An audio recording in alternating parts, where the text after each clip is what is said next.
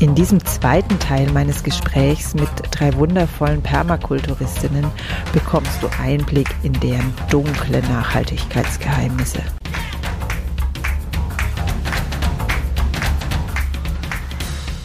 Grüner geht immer. Finde Lösungen für einen nachhaltigen Alltag, die Spaß machen und Wirkung zeigen.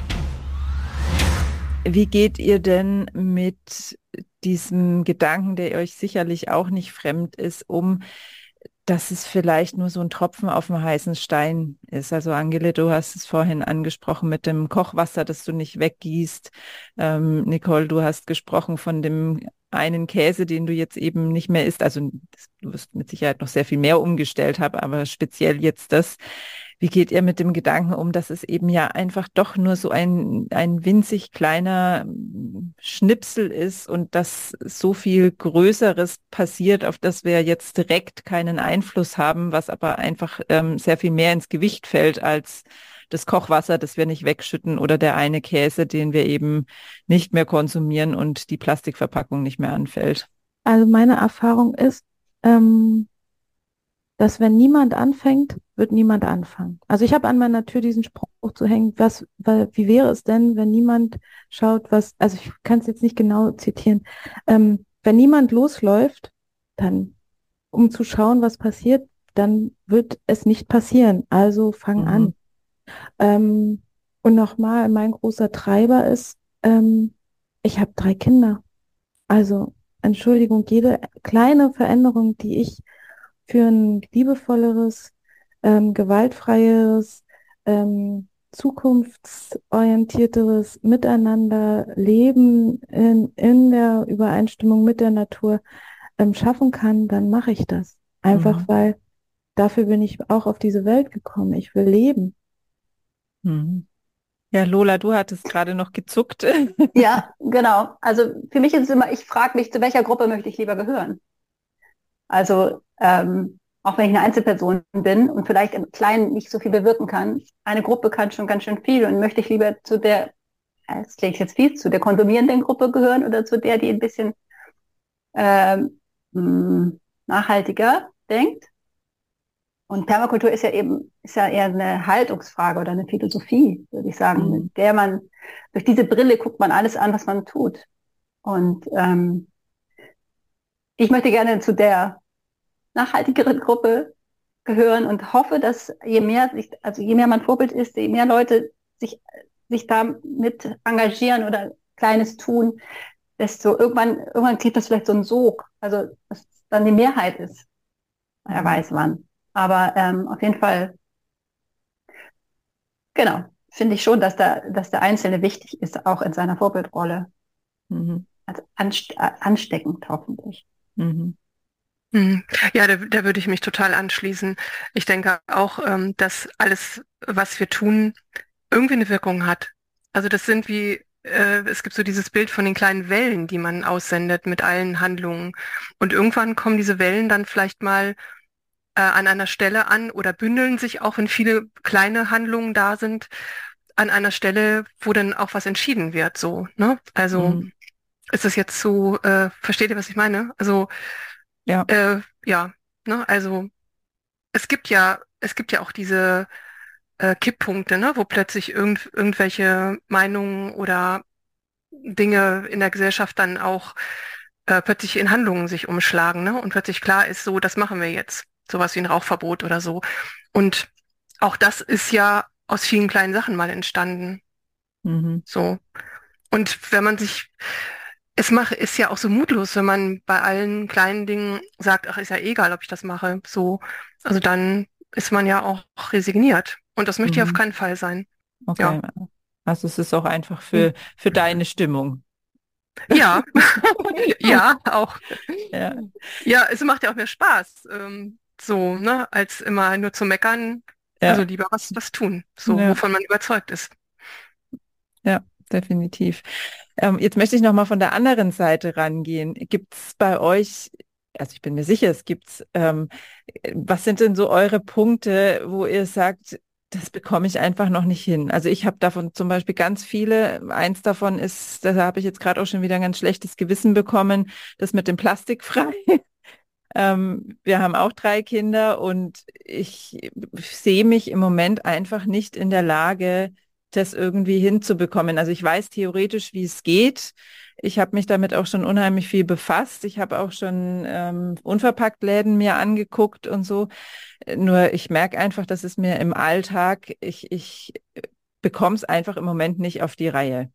Und sowas haben wir ja alle, weil wir alle, also ich sehe ja auch, ihr, ihr lebt in Räumen und ein Haus verbraucht immer Energie. Also wir leben ja alle nicht so, dass wir der Natur gar nicht schaden. Das, das funktioniert ja in unserer Gesellschaft auch gar nicht. Aber was sind denn so eure, ähm, wie soll ich sagen, schmerzvollsten Punkte und wie geht ihr damit um? Also wie bei mir jetzt zum Beispiel das mit dem Plastik. Ich habe da jetzt irgendwie Frieden mitgeschlossen, aber wie ist es bei euch? Was habt ihr da so und wie geht ihr damit um? Ähm, also bei mir ist es so, dass ich sehr gerne mich vegan ernähren würde, mhm. aber es nicht schaffe, auf Käse und Quark zu verzichten. Das fällt mir total schwer. Also ich habe es sogar eine, eine, Zeit lang habe ich es geschafft und dann bin ich da aber wieder so in diesen in diesen Käsekonsum so reingerutscht. Mhm. Und ähm, ja, das ist so ein Punkt. Und ich ähm, gehe damit so um, also äh, dadurch, dass ich mich jetzt vegetarisch ernähre, habe ich meine Familie äh, dazu gebracht, weil ich ja auch oft koche und so, dass, äh, dass sie auch ganz, ganz wenig Fleisch nur noch essen. Und dann denke ich mir, das ist eigentlich wichtiger, dass wir als Familie insgesamt jetzt viel weniger Fleisch konsumieren und auch Milchprodukte konsumieren, als dass ich jetzt so ganz streng mich vegan ernähre. Mhm. Also die Summe ist größer, wenn ich eher die anderen für die anderen ein Vorbild bin und die beeinflusse, dass sie auch weniger Fleisch essen. Mhm. Also du das gehst da eher ganz pragmatisch ran und sagst dir, du, du wirkst lieber da, wo es einen großen Einfluss auch hat. Ja, wobei ich nicht, das noch nicht aufgegeben habe. Also mit dem irgendwann rein mhm. pflanzlich mich zu ernähren. Mhm. Okay, Dankeschön. Wollt ihr uns auch noch in eure dunklen Stellen reinblicken lassen, Lola? ja, okay. Also was mein Laster ist zum Beispiel Duschen. Kurzes mhm. Duschen gelingt mir ganz, ganz schlecht. Kurzes, warmes Duschen. Und, ähm, ja, ich weiß nicht genau, wie ich das ändern soll. Ich hatte schon mal eine Uhr in der Dusche. Ich sehe, wie lange ich dusche. Die ist aber nach dem Umzug noch nicht wieder hier gelandet, weil die Batterie alle ist. Die liegt da rum. Äh, und ja, also das mit dem Plastik zum Beispiel, ja, ich habe es auch nicht plastikfrei. Ich glaube, es ist auch wahnsinnig schwer. Es mhm. ist so, wie das im Moment das Einkaufen gestaltet ist, alles, was man nicht selber produziert.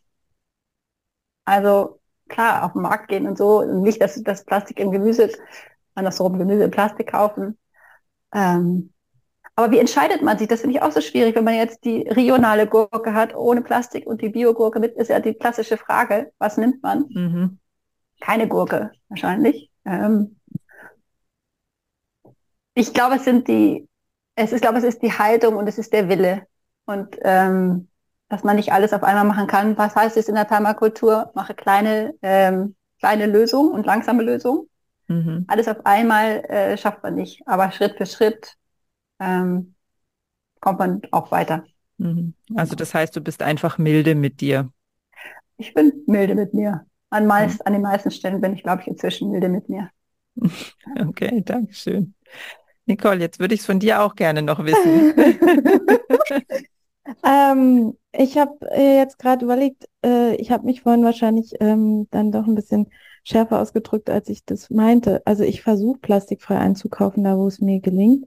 Mhm. Ähm, was, auf was ich achte, ist halt, ähm, ich kaufe Plastik ein, wenn das heruntergesetzte Lebensmittel sind. Also das heißt, wenn das Haltbarkeitsdatum sozusagen ein oder zwei Tage vorher ähm, davor zum Ablaufen ist, weil die Sachen sind ja lange noch haltbar.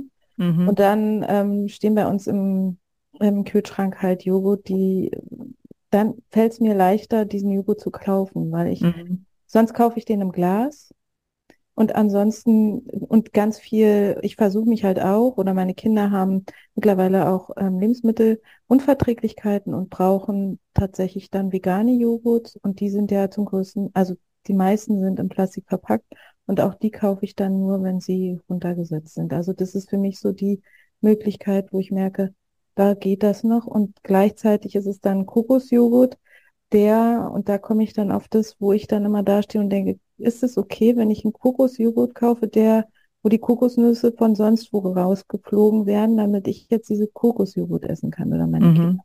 Und auch getrocknete Mangos, die meine eine Tochter sehr liebt und wenig anderes Obst und Gemüse essen kann und auch manches nicht will, ähm, ist es okay. Und dann entscheide ich mich halt immer wieder auch dafür, dass ich ihr das zur Verfügung stelle, weil wir vieles andere schon regional und saisonal haben.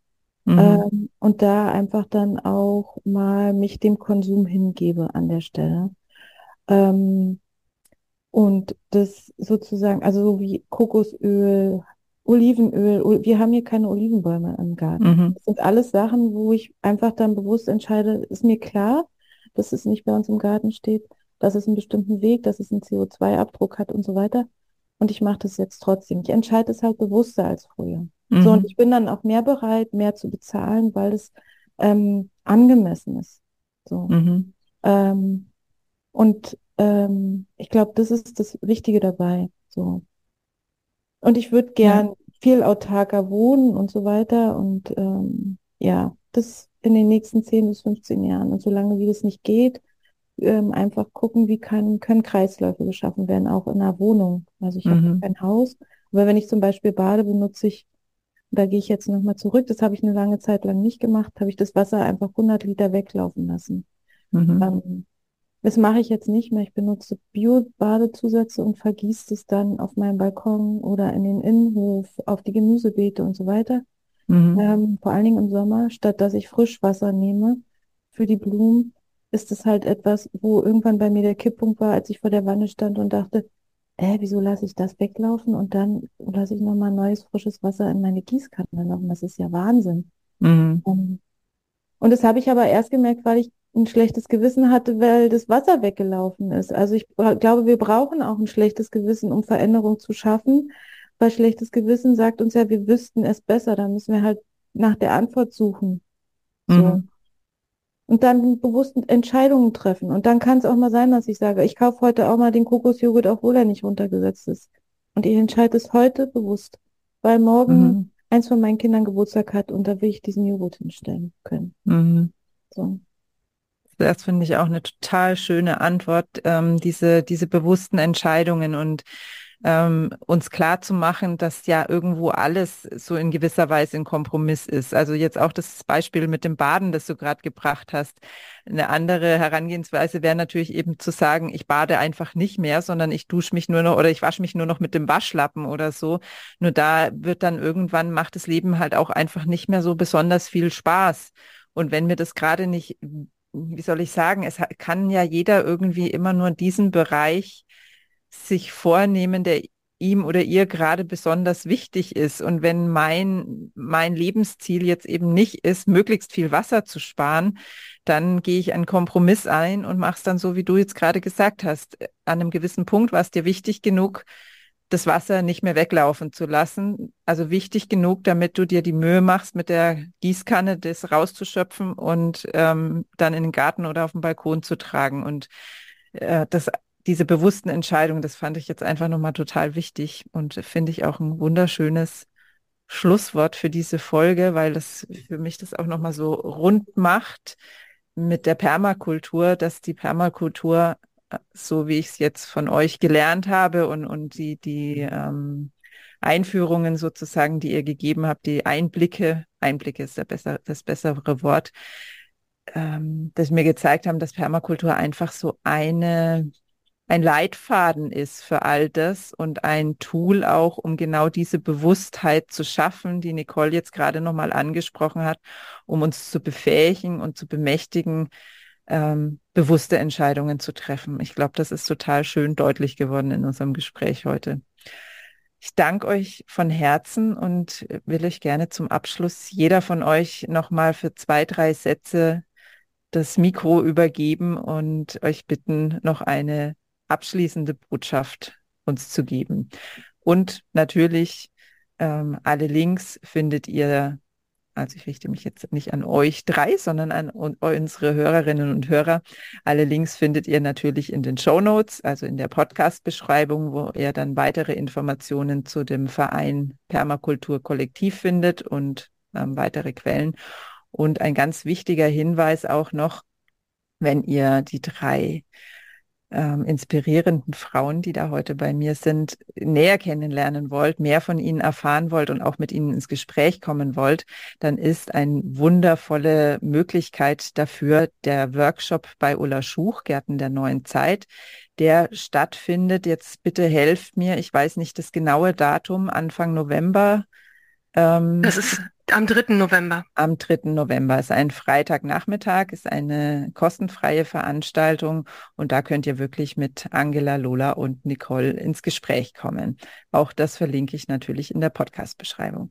So, und jetzt übergebe ich nochmal an euch für ein Schlusswort. Ich fange mal an mit dem Schlusswort. Ich würde noch ergänzen wollen bei dieser, äh, bei diesen Gärten der neuen Zeit am 3. November. Da werden hoffentlich auch noch andere von unserem Verein mit teilnehmen. Ich glaube nicht, dass es nur wir drei sind. Es gibt noch mhm. Eva, Tuli und Lisa.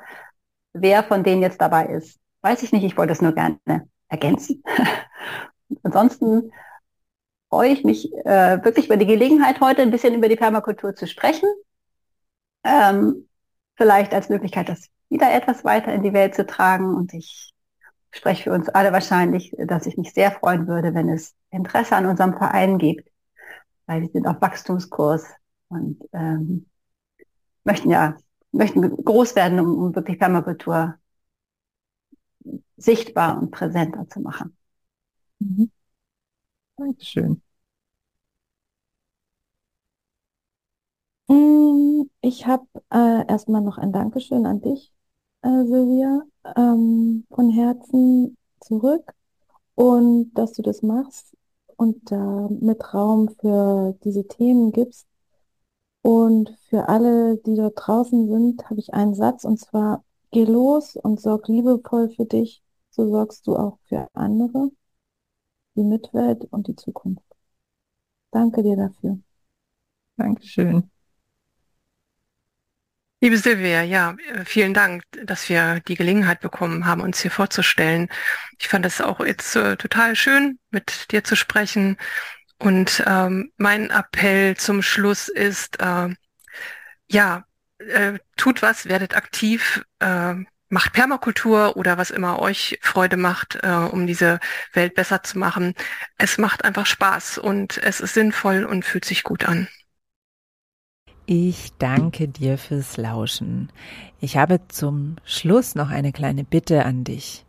Bevor du in die Podcast-Beschreibung gehst und dich weiterklickst auf die Seite vom Permakulturkollektiv und natürlich auch auf die Seite von Gärten der neuen Zeit, um dich für den Workshop mit Angela, Lola und Nicole anzumelden, Klick bitte, falls du es noch nicht getan hast, auch noch auf den Abonnieren-Button in deiner Podcast-Plattform, über den du den Podcast gerade hörst. Ganz einfach, umso mehr Menschen den Podcast abonniert haben, umso mehr wird er auch angezeigt, auch Menschen, die den Podcast bisher noch nicht kennen. Also du kannst mir wirklich riesig dabei helfen, meine Botschaft weiter in die Welt zu tragen, indem du einmal auf dieses Knöpfchen drückst, wenn du es noch nicht getan hast. Ich danke dir.